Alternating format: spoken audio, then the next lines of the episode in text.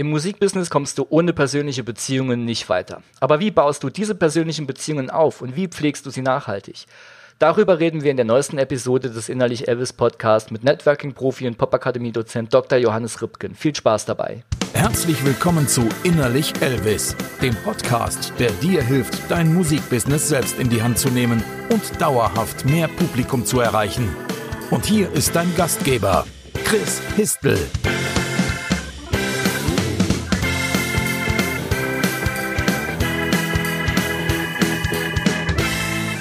Herzlich willkommen zu einer neuen Episode des Innerlich Elvis Podcast. Heute steigen wir noch mal ein bisschen tiefer in das Thema Networking ein.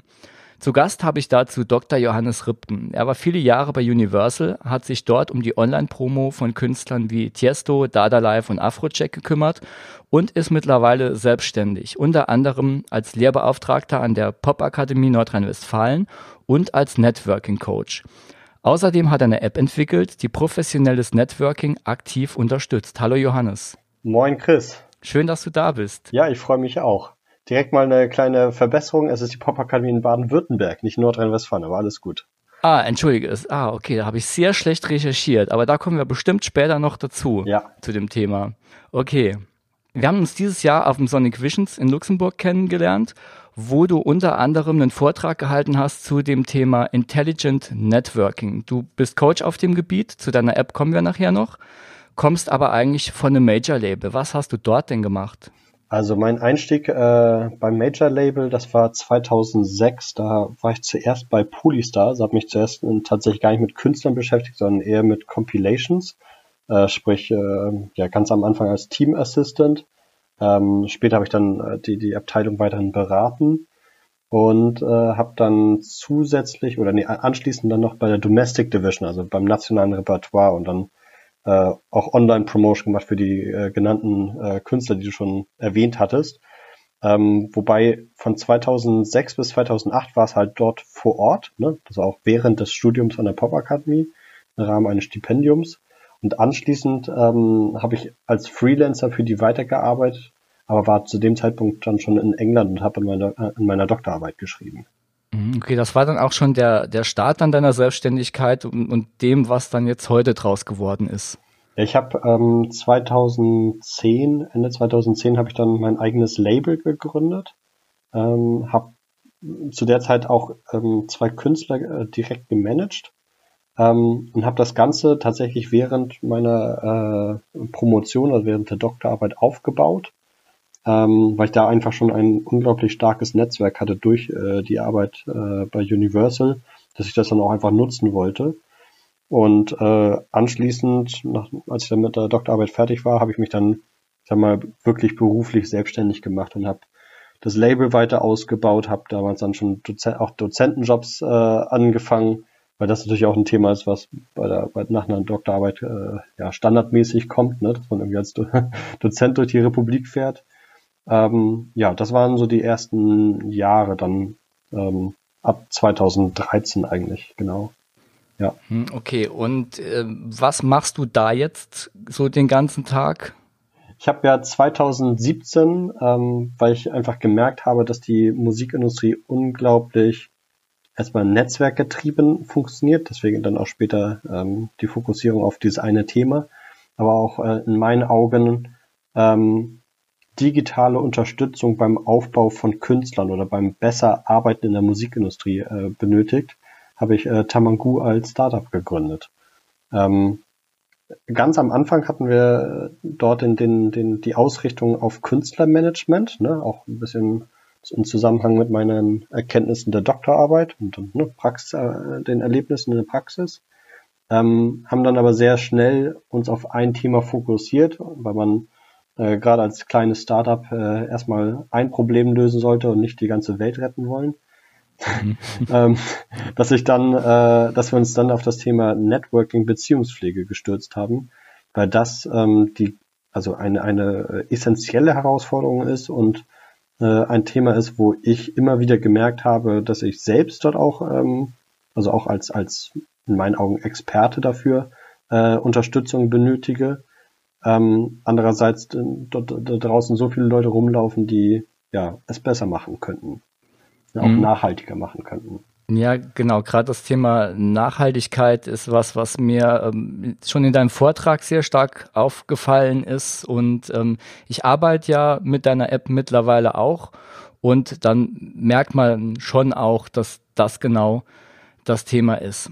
Aber ich will noch ein bisschen weiter vorne anfangen. Was die Leute ja natürlich immer interessiert, ist, warum machen wir das alles überhaupt? Also warum ist jetzt der Aufbau eines eigenen Netzwerks denn überhaupt so wichtig und so tragend, äh, dass es dich auch dazu gebracht hat, dass du es dir zu deinem Kernthema gemacht hast?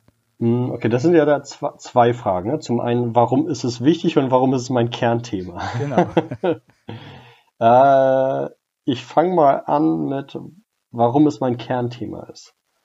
Ähm, ich habe zunächst, also primär äh, in der Zeit in der Musikindustrie gemerkt, dass ohne Beziehungen, ohne Netzwerk gar nichts funktioniert. Ne? Also man kann ein tolles Produkt haben, tolle Künstler haben.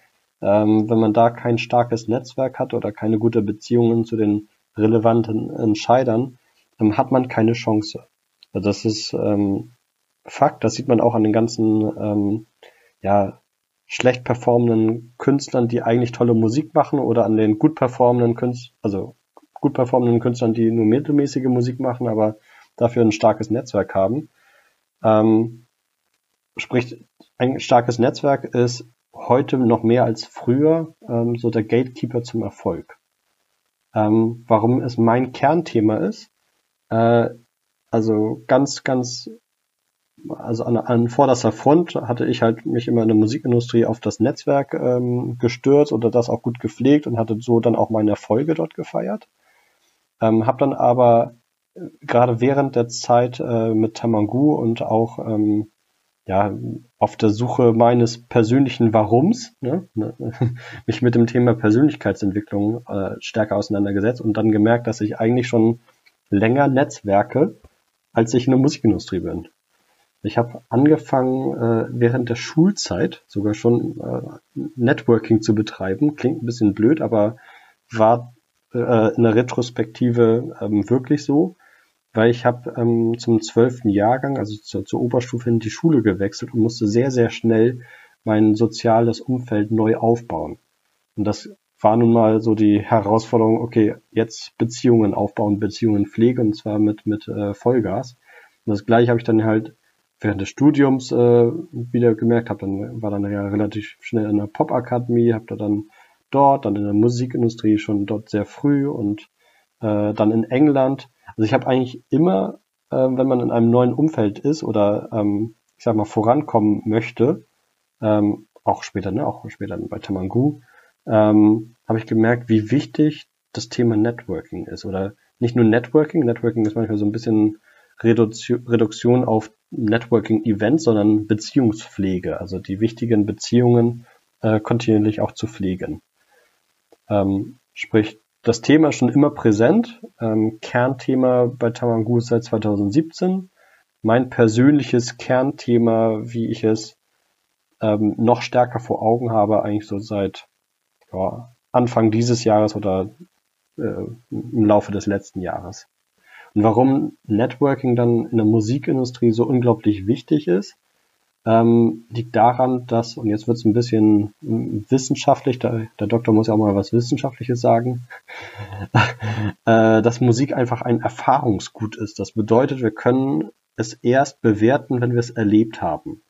Und diese Situation, ne, ne dass es ein Erfahrungsgut ist, ähm, macht es notwendig, dass ähm, die wichtigen Entscheider Vertrauen in das ja, in, in die Person, in das Produkt haben.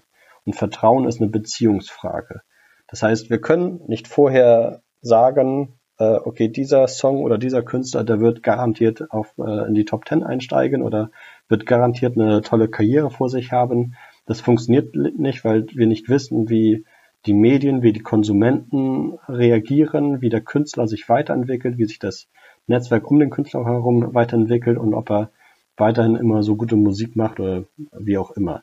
Das heißt, dieses Erfahrungsgut Musik oder das Erfahrungsgut Künstler ähm, benötigt einfach äh, Vertrauen. Und Vertrauen, ja, ist wie gesagt ein Thema, was nur durch Beziehungen kommt oder auch im ersten Schritt dann durch Networking.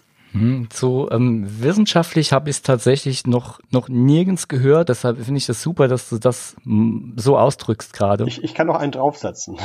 ja, gerne.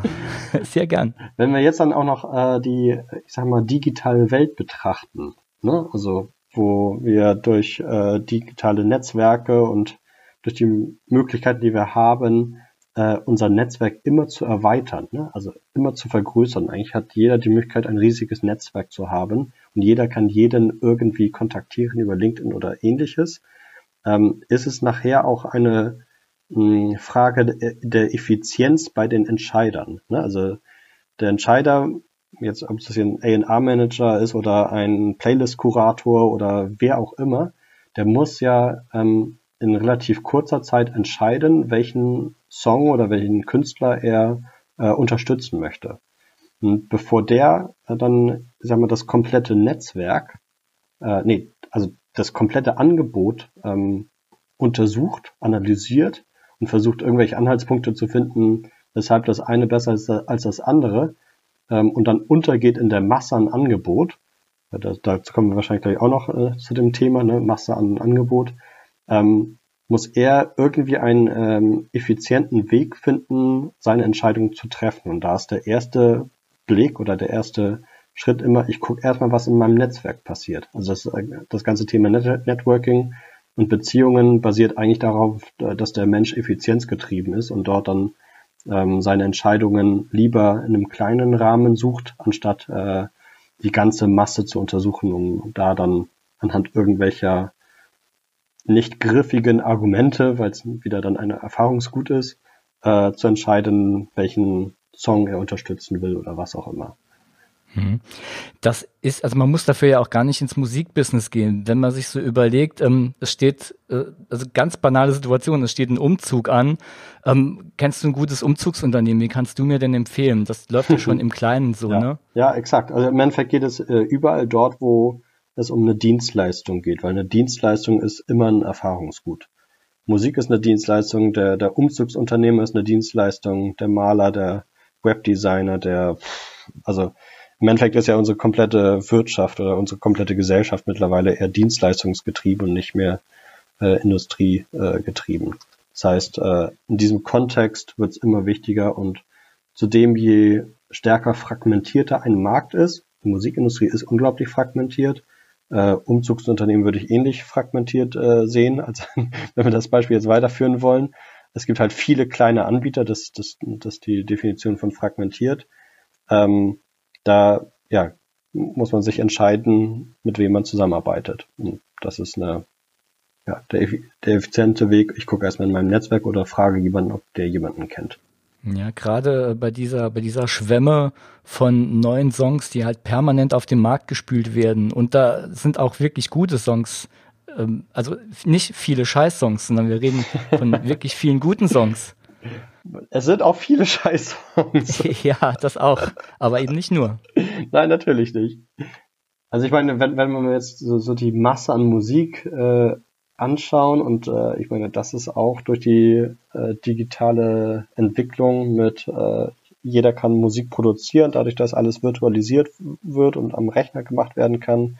Und äh, das gleiche gilt ja auch für den Vertrieb und für den Promotion und äh, ne, also die komplette Wertschöpfungskette der Musik ist ja äh, komplett digitalisiert worden. Das heißt, für, für jeden auch irgendwie demokratisiert worden. Das heißt, jeder kann darauf zugreifen, jeder kann es machen. Jeder kann bei äh, YouTube nach, nachschauen, wie benutze ich Cubase, Fruity Loops, Logic oder was auch immer. Ähm, jeder kann Samples benutzen, die wirklich hochkarätig ja mittlerweile sind, wenn man das vergleicht, wie es vor zehn Jahren oder so gewesen ist oder vor 15 Jahren. Ähm, das heißt, die Möglichkeiten, Angebote zu machen und das zu veröffentlichen, ist ja keine Hürde mehr in dem Fall, insbesondere keine finanzielle Hürde. Das heißt, äh, ja, das ist einfach dann auch der, die Entwicklung, weshalb so viel Musik da, da rauskommt. Und ne, das war ja so die große, die große News dann im April von Spotify, als sie dann sagten, jeden Tag kommen 40.000 neue Songs. Das heißt, im weiteren Verlauf dann im Laufe des Jahres 15 Millionen Songs. Ähm, das äh, ist schon eine Masse, die man mit keiner Ära davor irgendwie vergleichen kann, wenn man überlegt, dass iTunes 2008 oder 2009 eine, einen Komplettkatalog von 8 Millionen Songs hatte und die waren damals, ich sag mal, marktumfassende Anbieter. Ne? Das heißt, jedes Jahr kommen aktuell mehr Songs heraus, als 2008 iTunes komplett hatte. Das ist schon irgendwie eine verrückte Welt da draußen. Ja, und wenn man selbst Musik macht, dann muss man sich halt irgendwie durchsetzen und das geht natürlich zum einen mit Qualität, aber natürlich willst du auch derjenige sein, ähm, der dann einem Entscheider empfohlen wird und nicht derjenige, dessen Demo im Mülleimer oder jetzt halt im Papierkorb oder wo auch immer landet. Ja, ja, exakt. Das, das funktioniert über Beziehungen, ne? also dass man, dass der Entscheider irgendwie einen Bezug zu diesem Menschen hat, der da dem was zugeschickt hat. Mhm. Ich kenne ähm, sogar einen Booker, der sagt, er macht nur Bands, wo er äh, die Spotify-Links von Bekannten empfohlen bekommt und nichts anderes. ja. ja. Aber ja, da kann man sich halt raussuchen auf ja. der Seite. Ja, ja, klar, natürlich. Aber ich meine, genau, und, und, aber da muss man dann ja auch hinkommen, ne? Also an, an den rankommen. Und äh, ja. Hast du jetzt irgendwie ein Beispiel, äh, wo du sagst, da hat mich jetzt mein Netzwerk ganz konkret weitergebracht? Viele Beispiele. Ähm, ich gebe ein, ein paar unterschiedliche Beispiele. Ähm, erstes Beispiel war äh, die Art und Weise, wie ich nach England gekommen bin, um da meine Doktorarbeit zu schreiben. Es war auf der Popcom 2008, wo mich ein Künstlermanager aus England, mit dem ich vorher zusammengearbeitet hatte, mit der Delegation von der Universität äh, aus England zusammengebracht hatte. Die hatten den Bedarf, sie wollten äh, einen Studiengang nach, nach dem Vorbild der, von der Popakademie dort aufbauen. Ich war ein Mensch von der Popakademie, der zu, zur Stelle stand und dann halt in diesem Netzwerk von dem Künstlermanager war. Ähm, und dementsprechend durch diese Vernetzung äh, bekam ich dann Stipendienangebot nach England, musste da nichts zahlen, habe sogar noch Geld bekommen, um das da zu studieren. Und das war definitiv, also sonst hätte ich, hätte ich das niemals in Erwägung gezogen, ehrlich gesagt, in England äh, teures Geld für, für ein Studium zu bezahlen. Ne? Also das war, das war ein Beispiel, was wirklich äh, sehr wertvoll war, äh, bezogen auf die Musikindustrie. Ähm, Oh, da gibt's auch viele Beispiele. Im Endeffekt, äh, dadurch, dass äh, mich die Leute von Universal kannten, haben die mich auch äh, zum Thema Online-Promotion eingesetzt. Ich war sicherlich nicht der Beste auf dem Markt, äh, aber ich kannte sie halt und die haben mir vertraut und ähm, ich war in der Form dann auch ein Sympathieträger zu denen. Also die haben halt gerne auch mit mir damals dann zusammengearbeitet, ähm, was ja auch ein ganz wichtiger Aspekt ist. Ne? Du willst halt nicht mit Arschlöchern zusammenarbeiten. Äh, dann während Tamangu äh, meine Mitgründer, beziehungsweise auch der, der, der Business Angel, der mit rein investiert hat, kam durch das Netzwerk oder durch eine Empfehlung. Ähm, Im Endeffekt äh, auch, auch mein ganzes Team damals habe ich äh, durch, mehr oder weniger durch Netzwerk dann, dann aufgebaut. Und ähm, ja, viele meiner Speaking-Aktivitäten entstehen entweder dadurch, dass ich Networking betreibe ne, und dann mit den richtigen Personen äh, aktiv zusammenkomme oder mh, mm, dass ich weiterempfohlen werde. Hm. Ja. ja. genau, dieses, dieses Weiterempfehlen halt wieder, ne? Ja, exakt. Ähm, in deinem Vortrag hast du ähm, gesprochen von Identity-Orientated Networking. Was ist da der Unterschied von diesem Ansatz zu dem, was man so unter klassischem Networking versteht. Ja, ähm, das Schöne ist, äh, und da, da, da freuen sich, können sich dann jetzt wieder die Menschen aus der Musikindustrie auch freuen, ähm, die, dieser Ansatz, Ansatz hat seinen Ursprung in der Musikindustrie, ähm, in meiner Spezialität ähm, des äh, identitätsorientierten äh, Artist Development, also ne, Künstlerentwicklung basierend auf der Künstleridentität und nicht äh, einem erfundenen Konzept oder äh, ja, zusammengestellten Konzept.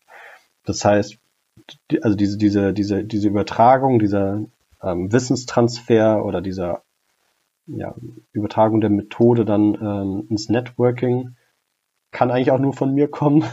ehrlich gesagt, weil ich halt darüber dann die Doktorarbeit in, in identitätsorientierter Künstlerentwicklung geschrieben habe und dann äh, in diesem Kontext dann auch mit Networking weitergemacht habe. Also was es, was es bedeutet, ähm, bei dieser, bei diesem Ansatz wird als allererstes geschaut, ähm, was ist die Identität desjenigen, der Netzwerken möchte.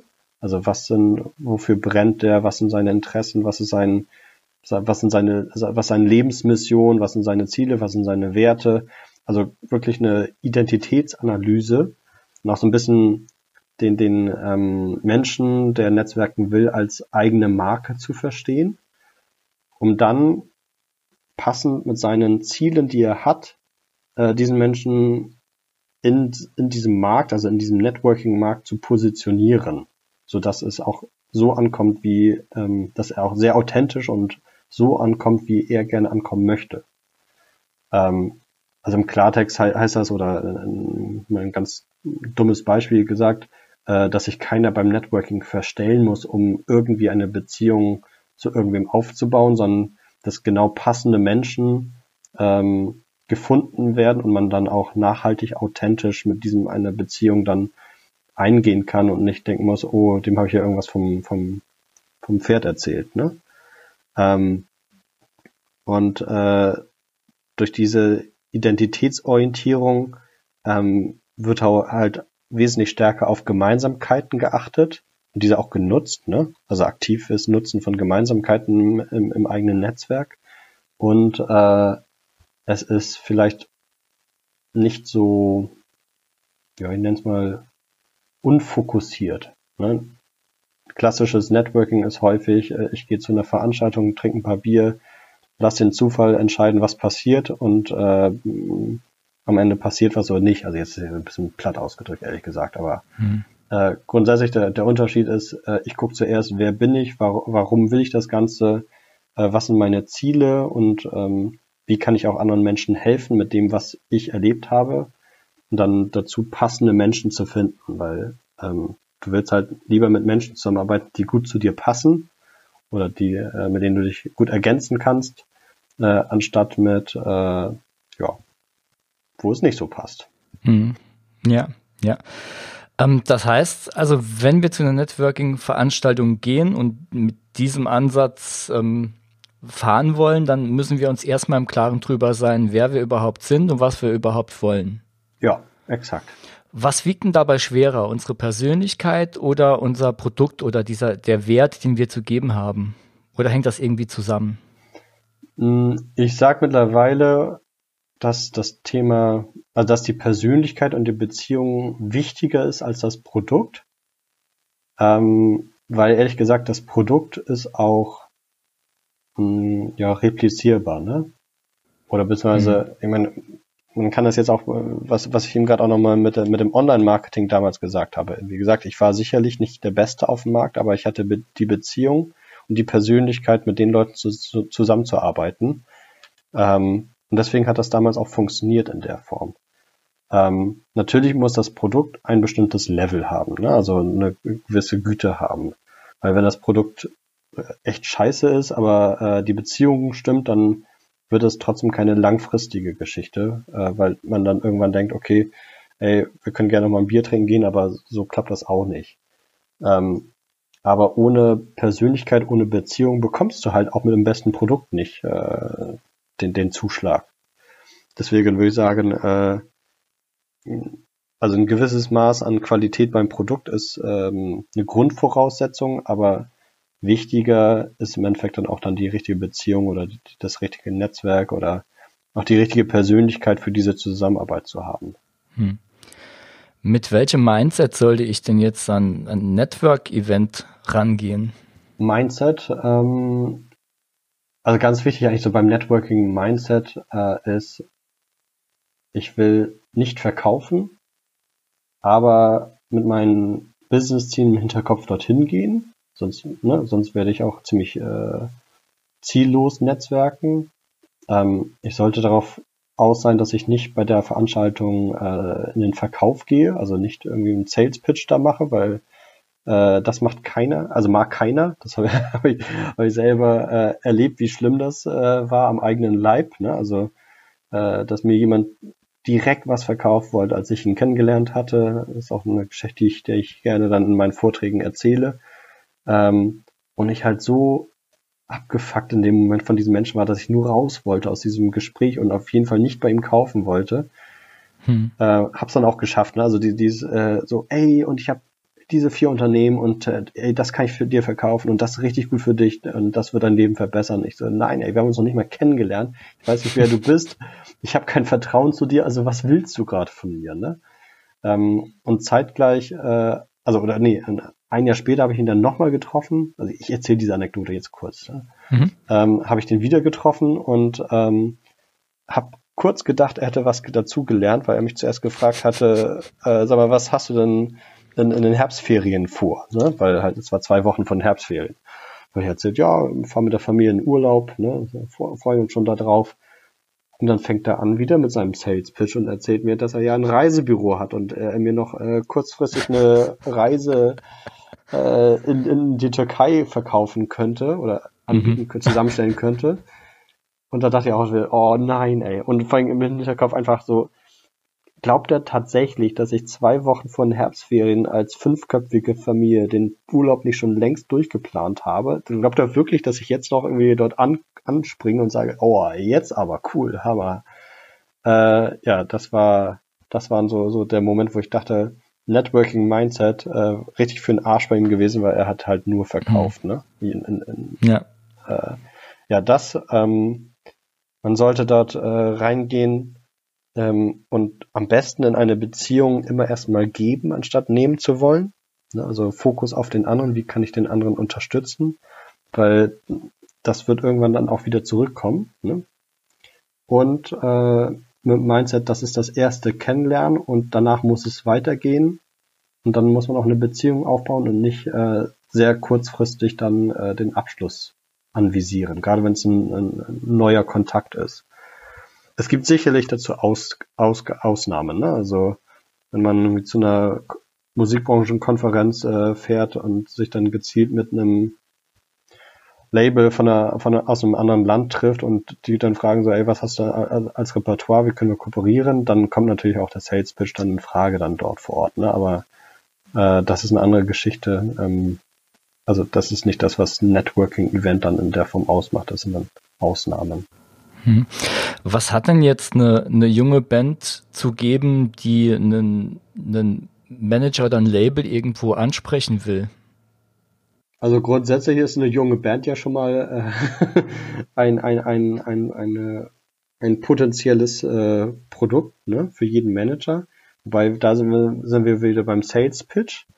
Ähm, Im Endeffekt, ähm, jeder, also ich würde, und da ist auch, wird auch eine junge Band nicht äh, ausgeschlossen sein, hat schon irgendwie ein Netzwerk, auch wenn sie sich dem, dem nicht bewusst sind, die irgendwem auch weiterhelfen können.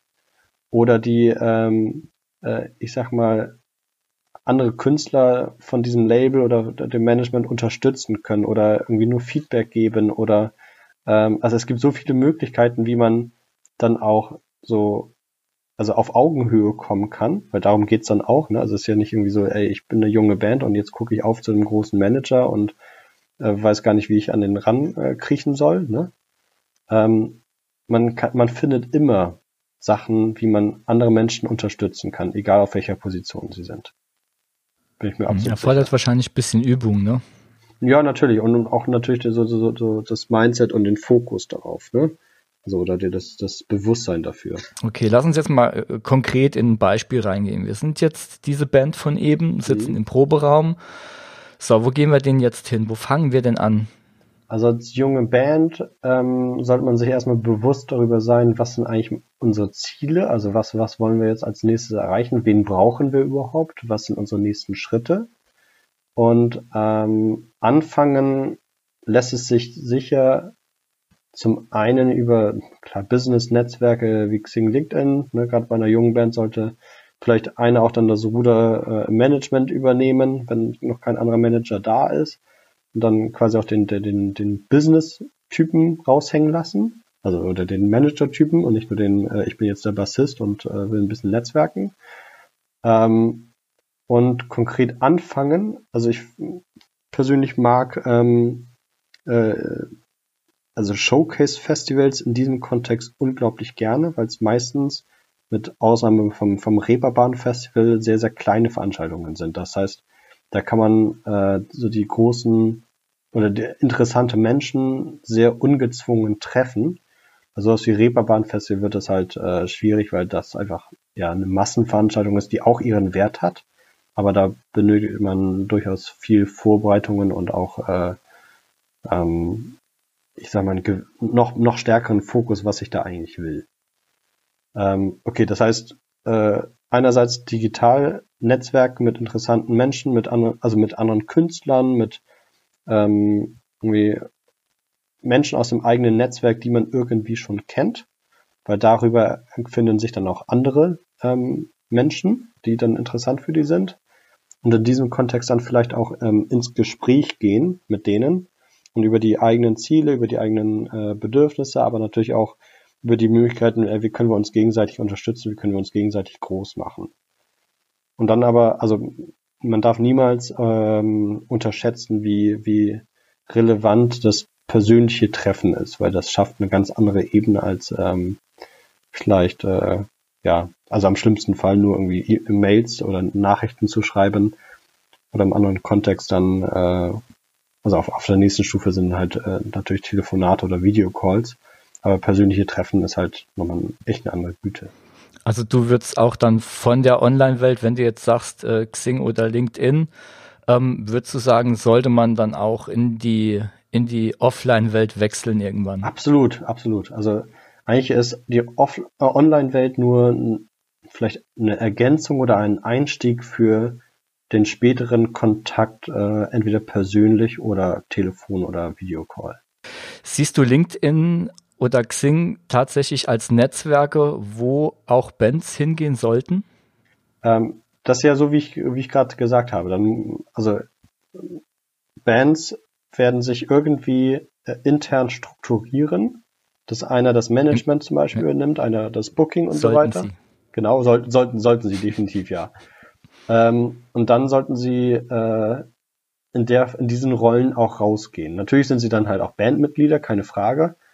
Äh, aber das ist ja normal. Also vielleicht, also ich persönlich würde in diesem Fall dann wahrscheinlich LinkedIn bevorzugen über Xing, weil Xing ist dann doch nochmal eine etwas andere Zielgruppe.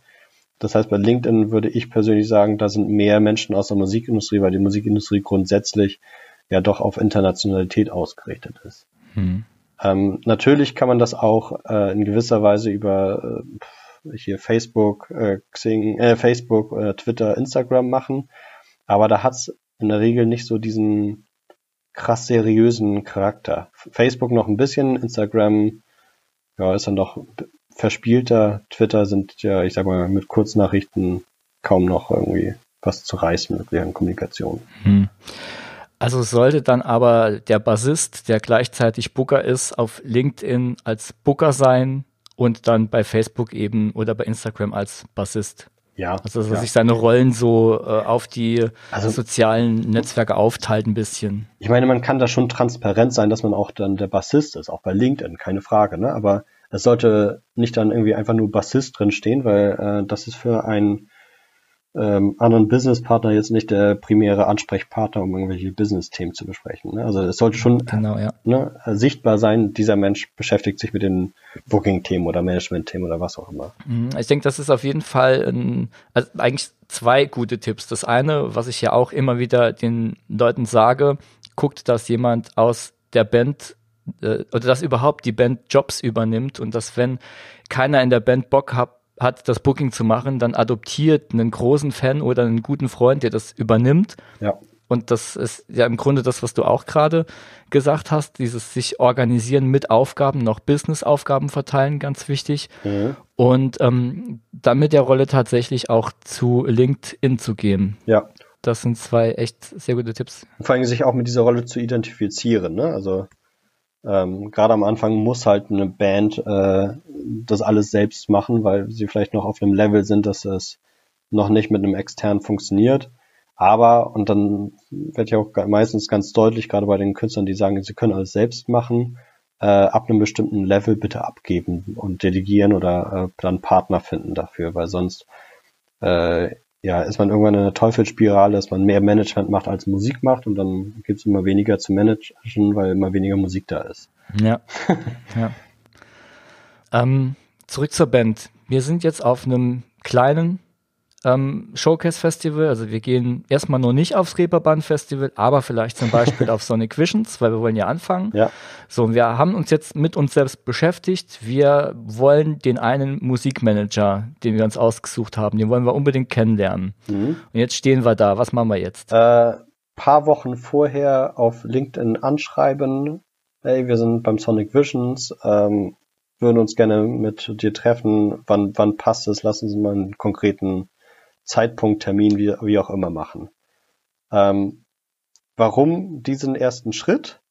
Äh, die Vorbereitung äh, ist ein perfekter Eisbrecher zum einen. Ja? Also das heißt, man muss nicht äh, dort vor Ort den ähm, ganz fremd ansprechen und sagen, äh, hast du vielleicht mal gerade mal Zeit, wir sind eine Band aus bla bla, sondern ähm, man hat vorher schon Kontakt aufgenommen, der hat schon erst einen Eindruck bekommen, man hat einen festen Termin mit dem ausgemacht, wann man sich mit wem, äh, also wann man sich mit dem für welche Zeit trifft und ähm, kann so, ich sag mal, seinen, seinen Zeitplan für den Tag beim Sonic Visions auch durchtakten.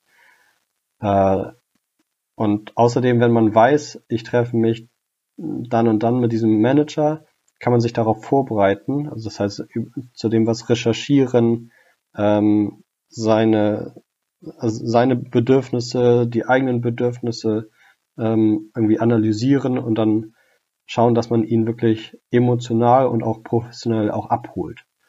Äh, das ist diese, bei dem Identitätsthema. Genau, und also ich meine, im Endeffekt diese Vorbereitung ist äh, in meinen Augen so viel wert, weil sie auch gerade bei, also noch, noch viel mehr wert bei introvertierteren Menschen, weil man einfach nicht dieses ähm, Eis brechen muss und weil äh, man, also beide Seiten vorbereitet ist, dass man sich trifft und auch dann diese Zeit einem einräumt. Mhm. Ja, also gerade für, wie du sagst, für introvertierte Menschen ist das, glaube ich, auch noch so ein bisschen ähm, so, so ein goldener Extra-Tipp, ja. sich dadurch ein bisschen einfacher zu machen, weil viele Leute sind nicht so die Rampensäue, die haben nicht so, dass ich gehe da jetzt hin und mache ein bisschen Smalltalk und das wird schon alles gut, sondern die überlegen sich dann 20, 30, 40 Minuten, was sie sagen sollen und dann ist der Kontakt weg. Ja, und vor allem ähm, meistens haben so interessante Menschen wirklich auch dann nicht die Zeit, sich äh, ungeplant mit irgendwem dorthin zu setzen. Ne? Also wenn ich auf solche Veranstaltungen geht, wobei dieses Jahr äh, Sonic Visions war da äh, bei mir persönlich mal eine Ausnahme, da habe ich mich äh, abgesehen von paar Treffen echt treiben lassen. Ähm, aber normalerweise bin ich halt wirklich so weit vorbereitet, dass ich äh, jede Stunde durchgetaktet wen anderes treffe und auch schon genau weiß, wen ich treffen werde. Und auch weiß, welche, welche Panels ich anschaue und welche ich dann halt auch nicht sehe, weil ich da währenddessen ja Gespräche habe. Ja. Was ist denn, wenn wir als Band jetzt, ähm, also es ist jetzt gerade ist das Sonic Visions, den Podcast haben wir jetzt leider nicht gehört vorher und konnten uns nicht vorbereiten. Ähm, ja. Jetzt sind wir, wir haben nicht recherchiert, wollen den Musikmanager aber trotzdem ansprechen. So, wir haben aber gerade auch irgendwie kein konkretes Projekt, finden den Menschen aber sympathisch und denken uns, da ist ja vielleicht aber in der Zukunft was zu machen. Warte ich jetzt bis zum nächsten Jahr oder spreche ich den jetzt trotzdem an? Geile Frage. Also, äh, es gibt schon verschiedene Strategien, wie man auch dann vor Ort ähm, an den rankommen kann, ohne dass es komisch wirkt oder seltsam wirkt oder, äh, oder ne, das, nee, was heißt seltsam wirkt? Also, dass, dass das funktioniert. Ähm, wenn man die Möglichkeit hat, dass dort auf dieser Veranstaltung irgendwer ist, den man kennt, der diesen Menschen auch kennt, sollte man sich den als Wingman äh, oder als Wingwoman äh, ranholen und ähm, kannst du mich mit dem in, also zusammenbringen oder äh, vorstellen. Ähm, weil das sind dann schon mal so Vorschusslorbeeren von Vertrauen. So, ey, wenn der Kollege äh, mich diesen Menschen vorstellt, dann äh, sind wir schon mal irgendwie näher zusammen, als wenn mich irgendwer Fremdes anspricht. Ähm, mhm.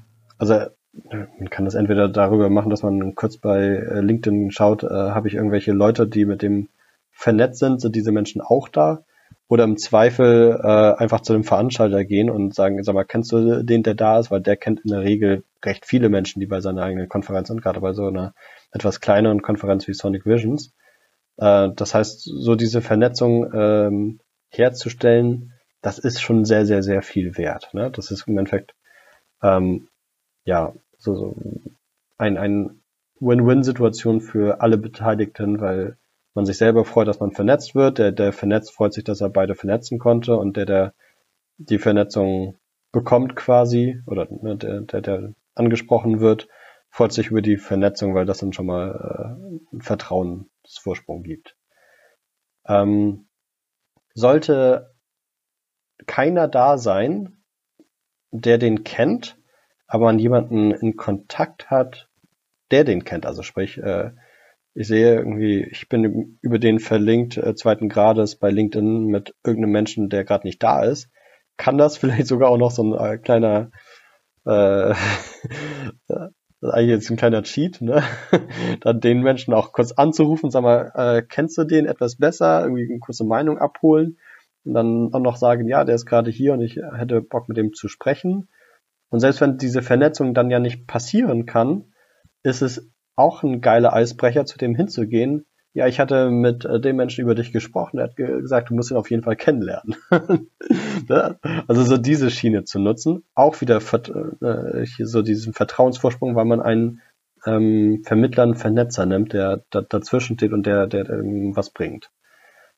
Äh, wenn dieser Musikmanager, den ich ansprechen möchte, dort Speaker ist bei der Veranstaltung, dann auf jeden Fall seine, seinen Vortrag, äh, seine Session anhört und dann danach einfach zu ihm hingehen, weil das ist dann auch so ein Einstiegsthema, was man immer gerne haben kann, weil normalerweise sprechen die Menschen auf den Bühnen über Themen, die sie emotional mitnehmen. Das heißt, ne, im Endeffekt, äh, wenn, wenn ich irgendwo über Networking spreche und danach spricht mich jemand an, äh, bin ich sofort dem wohlgesonnen gegenüber, weil äh, ja, das natürlich schön ist, dann darüber dann auch weiter zu sprechen und dann, ja, damit sie kennen. Aber wenn irgendwie dann irgendwie gar nichts davon passt, was ich jetzt gerade gesagt habe, äh, ja, klingt manchmal ein bisschen blöd, aber einfach ansprechen, äh, weil alle Menschen, die bei so einer Veranstaltung sind, sind da zum Networking und zum neue Menschen kennenlernen.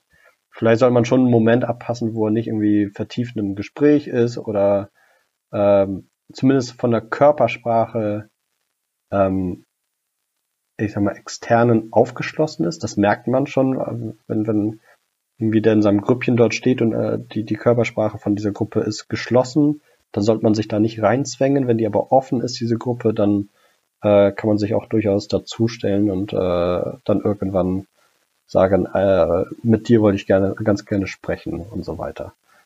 Ne? Und dann entsteht das auch, wenn der gerade nicht irgendwie zu beschäftigt ist. Was aber dann auch okay ist, dass man dann das halt auch sagt, okay, wenn es gerade nicht passt, dann lassen wir einfach danach irgendwie nochmal sprechen und dann wann anders, wann es passt. Okay.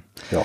Wir haben ja da manchmal so ein bisschen, oder viele haben ja dann so ein bisschen das, das, dieses Mindset, ah, der ist jetzt, äh, was du eben schon sagtest, eine andere Stufe und der will bestimmt mit mir, kleinem Newcomer, gar nicht reden. Da muss man, glaube ich, auch einfach ein bisschen von wegkommen, ne? Definitiv. Also, wie gesagt, äh, wenn, wenn allgemein da, also von dieser Band, äh, über die wir sprechen, über die fiktive Band, äh, ist ja anscheinend schon mal irgendwie ein Fit da, dass dieser Manager für die interessant ist. Das heißt, äh, die Wahrscheinlichkeit ist gar nicht so ähm, gering, dass äh, dieses Interesse bei dem Manager auch sein könnte, ne? weil sonst würde es ja irgendwie nicht passen. Ähm, das heißt, äh, also es, es gibt eigentlich für eine junge Band auch gar, gar nicht so viele Gründe zu sagen, oh nee, das ist jetzt viel zu hoch oder viel zu groß, weil man will ja auch am Anfang gar nicht sofort irgendwie ähm, verkaufen oder irgendwie in der Form äh, pitchen, sondern den Menschen erstmal kennenlernen. Und wenn das dann halt jetzt gerade nichts funktioniert, also nicht nichts wird, äh, dann vielleicht äh, in ein paar Monaten oder in einem Jahr, das dann auch okay. Ne? Also ist ja nicht dieses Mindset da so, und jetzt will ich äh, übermorgen den Managementvertrag unterschreiben, sondern kennenlernen, ähm, austauschen, also fachlichen Austausch suchen, äh, äh, den vielleicht wie als Mentor zu gewinnen. Okay, da kann man immer sagen, der Mentor findet einen selbst und man sucht nicht den Mentor. Aber na, also ähm, eine Beziehung aufzubauen, die äh, auf, auf äh, gegenseitiger Unterstützung oder gegenseitigen Austausch oder gegenseitigem Fachsimpeln ähm, ja, basiert. Mhm. Setzt natürlich voraus, dass man nicht den, diesen Musikmanager dann überrollt mit, hier ist mein Demo, hör dir das unbedingt an. Nee, bitte nicht. also, wenn es sich im Gespräch ergibt, ja, cool, ne? Also, insbesondere wenn der dann fragt, so, ja, schickt doch mal eure Sachen rüber, dann ist es, äh, ist es so, ja, so in Ordnung, aber, äh, also ich finde es unangenehm, wenn ich mit irgendeiner Band, sag ich mal, auf einer Konferenz spreche, irgendwie noch gar nicht wirklich was, so einen Eindruck von denen bekommen habe, dann sofort an deren Demo-CD oder was auch immer bekomme und dann sage, hör mal rein und ey, wir müssen zusammenarbeiten und so weiter. Das ist halt, ich habe halt noch, und, und das ist auch so, so eine menschliche Geschichte ähm, in, der, in der heutigen Zeit. Man will ja bei jeder Entscheidung, die man trifft, ähm, diese Entscheidung auf den besten Informationen beruhen, die, die man hat.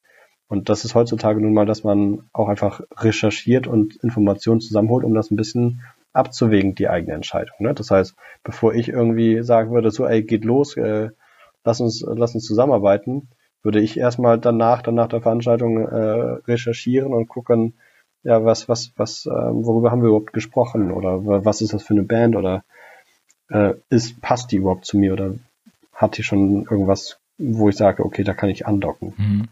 Ja, okay. Jetzt ähm, lernen wir auf so einer Konferenz ja alle möglichen Leute kennen. Irgendwann sind es relativ viele, haben auch den ein oder anderen wichtigen Kontakt wirklich kennengelernt, aber das verläuft jetzt im Sande. Wie mhm. pflege ich das denn jetzt? Wir hatten es eben schon von nachhaltig und sorgt dafür, dass die Kontakte mir auch erhalten bleiben. Äh, also die Schwierigkeit äh, gerade bei neuen Kontakten ist, dass sie mental noch nicht verankert sind. Das heißt, man hat sie noch nicht, hm, ich nenne es immer top of mind, ne? man hat sie noch nicht so stark vor Augen, dass man sie dann, wenn der alltägliche Wahnsinn wieder beginnt, dass man diese Menschen dann äh, ja äh, immer wieder auch äh, auf, auf dem Schirm hat. Das heißt, man braucht irgendwie eine Methodik, äh, Klammer auf, meine Anwendung bietet dafür Unterstützung, Klammer zu.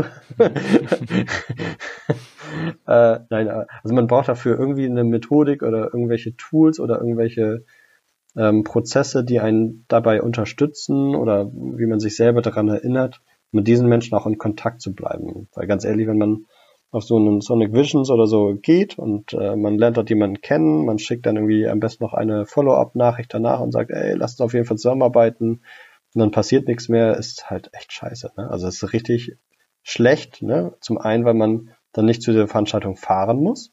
Und zum anderen, äh, weil die eigene Reputation dadurch komplett zerstört wird. Schlimmstes Szenario, man trifft den gleichen Menschen ein Jahr später äh, auf dem Sonic Visions und da hat man doch dann kein Vertrauen mehr, dass daraus irgendwas wird. Stell dir vor, ne, wir haben uns da jetzt kennengelernt, dann hat man dann sich irgendwie zwei Mails hin und her geschrieben, ey, wir müssen unbedingt was zusammen machen, einen Podcast und so weiter. Mhm. Und dann passiert nichts, ein Jahr später treffen wir uns auf Sonic Visions wieder. Ich werde dann sicherlich nicht mit dir äh, dann sagen, so, okay, und diesmal klappt das mit dem Podcast und diesmal rocken wir das so richtig, sondern eher mhm. dann Abstand nehmen und sagen, okay, das hat schon letztes Jahr nicht äh, geklappt, also investiere ich da nicht nochmal Zeit rein. Ja. Also von daher ähm, Follow-up, ähm, ganz, ganz wichtig, dranbleiben, auch ganz, ganz wichtig. Ähm, und möglichst die äh, Qualität der ähm, Kommunikation anschließend nicht nur beim schriftlichen belassen, sondern auch dann weiter mündlichen oder ja, also, ne, Telefon, Videocall oder wenn es möglich ist, auch mal Treffen dann weiterführen, weil sonst äh, verschwindet so diese initiale Beziehung äh, vom persönlichen Treffen wieder immer weiter. Wie macht man denn diesen Übergang? Also du ähm, rätst ja möglichst einen Tag oder zwei Tage später schon direkt eine Mail zu schreiben erstmal. Die Follow-up, die klassische. Äh, genau. genau, die klassische Follow-up. Ähm, aber wie geht's dann weiter? Wie komme ich denn dahin, dass wir dann telefonieren und vielleicht sogar uns treffen? Ähm, auf jeden Fall dem anderen Menschen irgendwie einen Wert geben, also irgendwie unterstützen oder Hilfe anbieten oder einfach auch Hilfe schicken. Ne? Also, äh, also dieses Beziehungskonto erstmal auffüllen und dann aber auch sehr konkret werden, mit, lass uns doch telefonieren, wann hast du in den nächsten zwei Wochen Zeit? Also ich, ich mache das meist so, dass ich schreibe, wann hast du in den nächsten zwei Wochen Zeit? Weil das schlimmste Wort in solchen äh, äh, E-Mails oder also in, in, in, in dem Ausblick auf die, den Beziehungsaufbau ist das Wort mal. Lass uns doch mal in Kontakt bleiben. Mhm. Lass uns mal sprechen. Lass uns mal bald sprechen. Das ist dieses, dieses Mal zerstört jegliche äh, Verbindlichkeit, jegliche, jegliche konkrete Planung. Das heißt, äh, also man muss den Menschen irgendwie eine Deadline geben und das mache ich meistens mit zwei Wochen und wenn es dann halt in zwei Wochen nicht funktioniert, dann kann man es wann anders machen und dann aber auch ähm, versuchen, eine gewisse Regelmäßigkeit reinzubekommen. Entweder ob man das für sich selber macht und dann immer mal wieder bei dem anklopft, irgendwie monatliche Reminder irgendwo hinsetzen oder so, oder aber, und das ist bei mir teilweise auch schon so bei, bei äh, gewachsenen Beziehungen, dass man sich ähm, am Ende des äh, hier des, des Gespräches schon festen nächsten Termin macht, wann man wieder ähm, das nächste Mal telefoniert, wenn äh, irgendwie dazwischen sowieso nichts passiert oder wenn dazwischen nichts passiert. Ne, das heißt, ich habe wirklich Leute in meinem Netzwerk, mit denen ich regelmäßig einmal im Monat oder einmal alle drei Monate oder so dann telefoniere und dann, also das nennt man dann Catch-up. also, ne, wo man sich dann wieder auf, auf dem Laufenden bringt. Okay, und was, wie machst du das, wenn es dann aber gerade kein gemeinsames Thema gibt, außer na, was machen die Kinder oder ähm, ah, damals der gemeinsame, das gemeinsame Urlaubsziel, über das wir gesprochen haben, das wir beide so toll finden? Also ich meine, grundsätzlich ist das ja okay, wenn, wenn, wenn diese Erkenntnis nach ein paar Mal Kontakt miteinander haben, dann kommt und dann kann man diesen Kontakt auch, ich sag mal, äh, seltener weiter pflegen, dann wird es wirklich so ein Catch-up alle drei Monate oder vielleicht alle sechs Monate oder was auch immer. Ähm, aber das muss ja auch erstmal herausfinden. Das heißt, wenn ich schon sage nach der, nach der ersten Follow-up-Mail ähm, so, ah nee, das wird doch eh nix und ich weiß auch gar nicht, was, was der kann oder wie man zusammenarbeiten kann, das ist ja keine fundierte Aussage. Also, ne? also man, wenn man nach zwei, drei äh, Gesprächen nach diesem ersten Kennenlernen irgendwann merkt, okay, da, da ist hier gerade nichts, dann ist das halt so. Das ist dann auch okay. Dann kann man sich auf andere Leute fokussieren. Aber man muss es halt herausfinden. Und herausfinden tut man es nicht durch äh, eine Follow-up-Mail und noch eine E-Mail und dann war's das. Hm. Okay, also das sind mehrere Stufen, die man dann durchläuft, von dem Ansprechen auf der Veranstaltung bis, dass wir wirklich guten, hilfreichen Kontakt haben, mit dem wir auch privat mal quatschen können und es dann einfach float. Ja, exakt. Also gerade die, dieser, dieser, die sind auch dieser Übergang, auch mal über was Privates zu sprechen. Ähm, abgesehen davon, dass die Musikindustrie sowieso ja etwas persönlicher ist, ähm, schafft das auch einfach eine starke ja, Beziehung zueinander, weil sie dann halt sehr, also vertrauensstärker, also vertrauensvoller ist, ne, wenn man auch über persönliche Sachen spricht. Und noch, noch viel wichtiger, ähm, jetzt für den, für den Aspekt des Beziehungsaufbau, es gibt, gibt dem anderen Menschen ähm, Identifikationspunkte über das Geschäftliche hinaus. Das heißt, man kann dann äh, auch mal locker über Fußball oder über ne, bestimmte Themen, wo am besten, wo halt irgendwelche Gemeinsamkeiten da sind, auch dann sprechen. Und das schafft eine andere Beziehung, als wenn man jedes Mal, wenn man spricht, nur äh, hartes Business, äh, harten Business Talk dann macht. Ne? Ja, man, man ankert da einfach nicht so emotional dann an diesem Kontakt, wenn man genau weiß, da geht's nur drum, letztendlich ja doch, dass man sich gegenseitig einfach nur was verkauft. Ja, genau. Ich meine, klar, es gibt, es gibt solche Persönlichkeitstypen, aber die sind selten in der Musikindustrie und äh, die sind auch selten auf Networking-Veranstaltungen, ne? Welche, wo es wirklich nur um ähm, harte Fakten geht und wo jede persönliche Note doch ähm, eher ein, ein unangenehmes Gefühl bietet. Jetzt hast du eine App entwickelt, Tamango, hast du eben schon erwähnt, ich habe es auch schon erwähnt, die den Weg durch genau diese Stufen eigentlich abbildet, ne? Ja, exakt. Erzähl mal.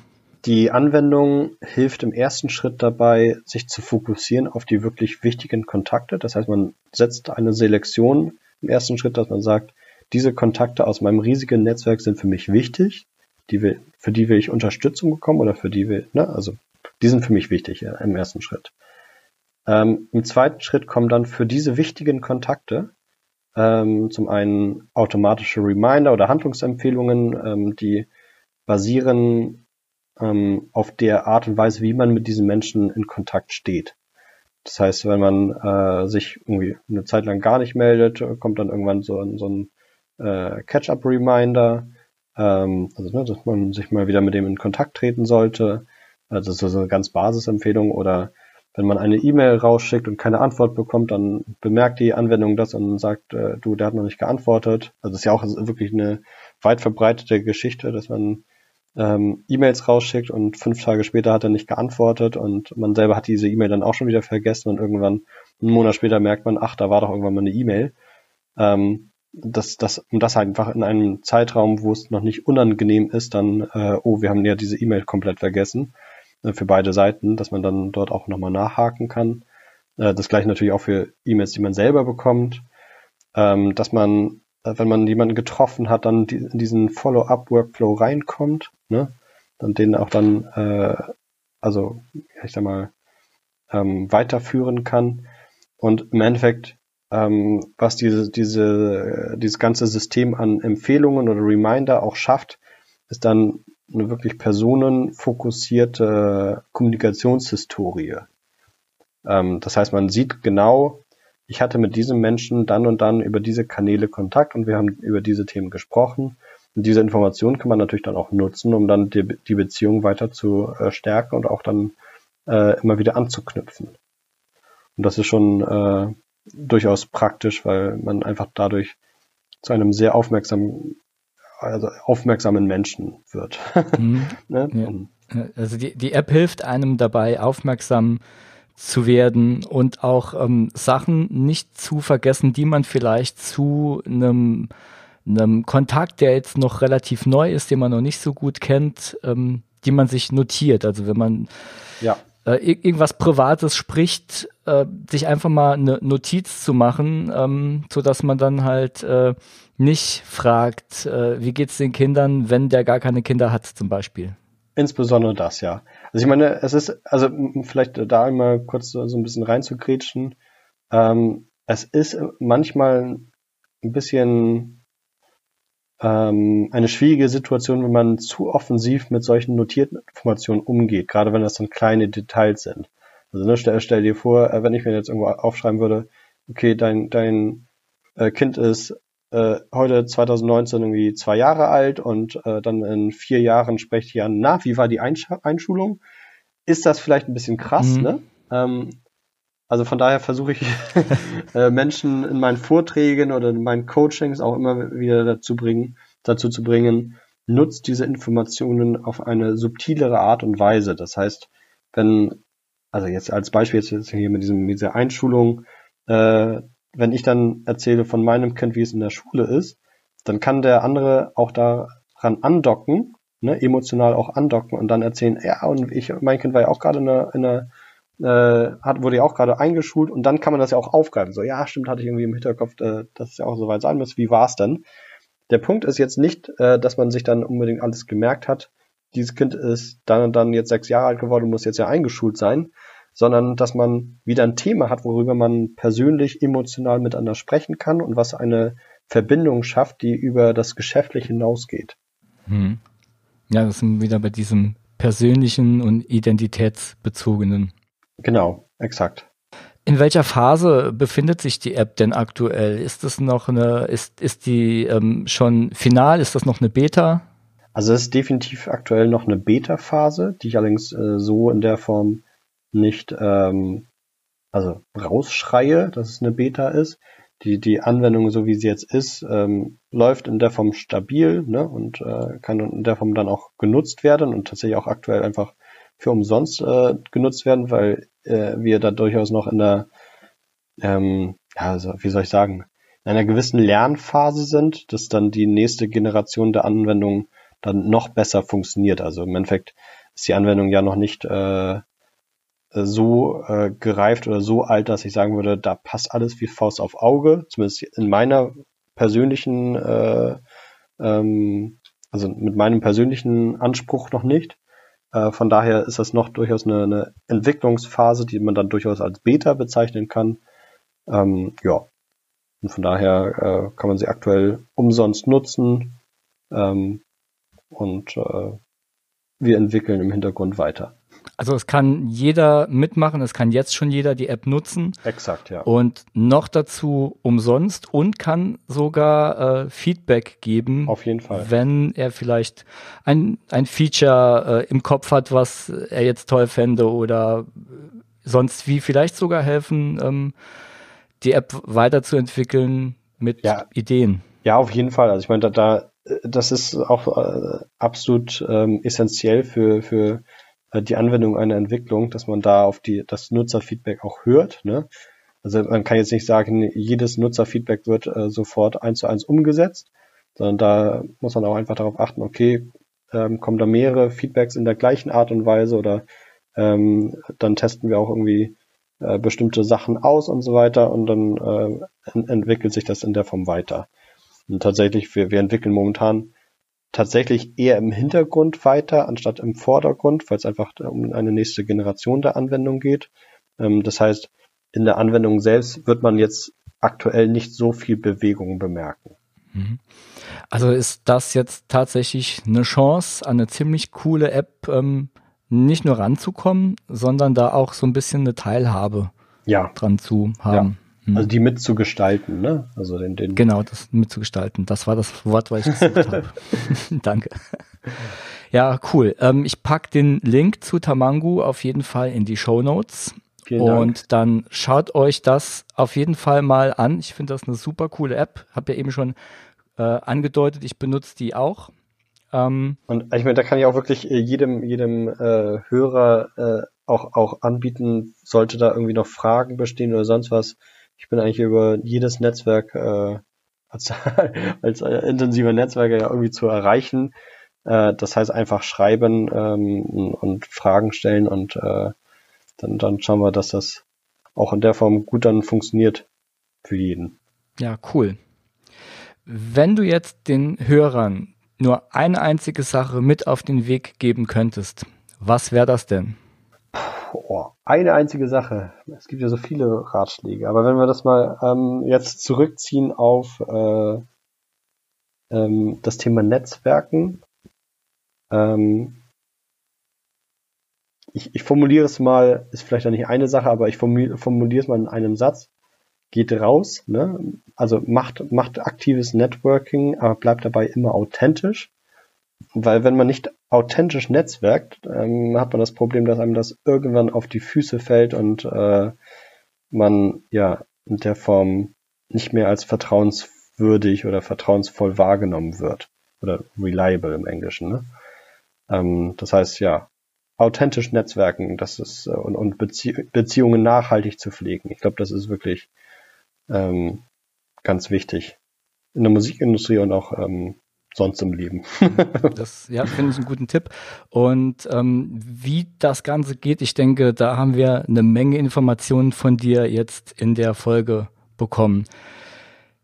Vielen Dank, dass du da warst. Das hat mich total gefreut jetzt. Es war ein mega Input und wird, glaube ich, vielen da draußen weiterhelfen bei tatsächlich einem der wichtigsten Themen im Musikbusiness, auch wenn viele das vielleicht gar nicht so auf dem Schirm haben.